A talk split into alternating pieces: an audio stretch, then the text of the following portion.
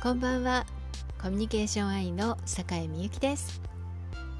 ポッドキャストを語ってみようアドベントカレンダーの25日が空いていたので、えー、25日、えー、語っていいのかなと思いながら、えー、今収録をしています、えー、このアドベントカレンダーを知ったのはアドベントカレンダーそのものをね知ったのは実はこのポッドキャストを語ってみようアドベントカレンダーだったんです。私全然それまで知らなくて。で、えー、ポトフさんがアドベントカレンダーのこのね、えー、企画について、えー、SNS で話話してというか、まあ、書いていらっしゃるのを見てあなんだろうなと思って見に行ったらですねこのアドベントカレンダーに出会ったと。で面白いなこれ。面白いシステムだなと思って。それでですね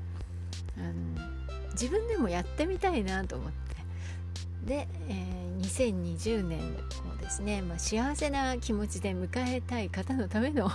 アドベントカレンダーというのを企画したんですね。でこれはですね当初はあんまりその具体的なイメージもなくいたんですけどもこれいろんな方が投稿できるっていうシステムだからもちろんいろんな方にね投稿してほしいとは思いつつももう思い立ったのが11月のそうですね、えー、20日過ぎぐらいだったでしょうか。大体そんなあたりなんですよ、まあ、気づいたのもそれぐらいなんで。であまあちょっと声かけても皆さんどうなんだろうと、まあのその辺全然見えなかったんですけどもスタートさせましたら、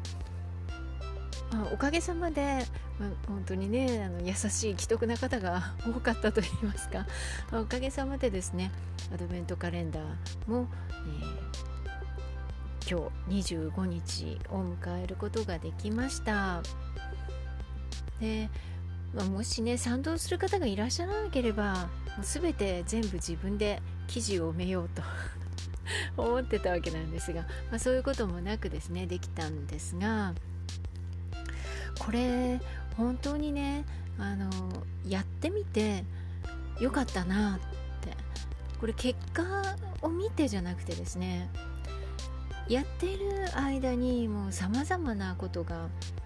ありましていいことがほとんどなんですね。悪いことほとんどなかったんですけどもまずはねいろんな方の記事が読めるっていうことですね。でこのポッドキャストを語ってみようアドベントカレンダーでももうポッドキャストに関してのねもう大先輩の方たちのいろいろなお話を聞いて非常に勉強にもなりましたし楽しかったんですよね。でまあ、私の方のアドベントカレンダーももちろんその通りでいろいろな方の投稿が、まあ、毎日毎日ですね非常にこう心癒されたりとか励まされたりとかね。あそうだよね。なるほどなとかね、うん、えそうなの？とか。本当にいろいろなあの気づきがねあって、えー、楽しくこの1ヶ月過ごすことができました。あのなんだろうな。こう、まあ、考えてみればあのそれほどねあの大きなイベントじゃないわけですよね、えー、ネット上のある一つのページででみんなで投稿し合うという、まあ、そういうものなんですが、まあ、そういったものでも私にとってはとても今月また今年の大きなイベントになりました。だから来年もあったらこれがねサイトがあればまたやりたいなって思うくらいですで、えー、今日はですね、まあ、その最終日ということで、えー、アドベントカレンダーの投稿に参加してくださった方でお時間がある方ね、えー、ライブに参加していただいてみんなでちょっと、えー、アドベントカレンダーについてとか感想とか来年のねこととか、まあ、そういうことを語る日にしています。でまた今日もそういうアイディアというかその声かけ本当は最初っていうのかな。まあ中ぐらいえー、12月の中頃ね。中頃にあ25日はそういう日になったらなって思ったんですね。思ったんだけどもうとにかく25日な上に夜の大体9時ぐらいとか声かける方が申し訳ないなっていう感じでねなんかこう言うに言い出せなかったんですよ。でも、まあ、しょうまあ、しょうがない。あの そういう気持ちがあるんだからみんなに声かけようと思って、えー、3日ぐらい前ですね、えー、皆さんにもうあのこういうようなことを考えてるんですけどもしかしてあの参加してくださる方いませんかって。で声かけたらですねいやあの3名あ今日もう1人追加になったので4名の講師の方にですねが参加してくださるっていうことになってああ本当に嬉しいですね、まあ、これから収録じゃないやライブなんですけども。ま、初めて私はあのゲストの方が1人来るっていうことばっかりでだから2人対談みたいなね、1対1の対談のは今まで何度もやりましたけども3名以上っていうのが初めてなんですよ。だから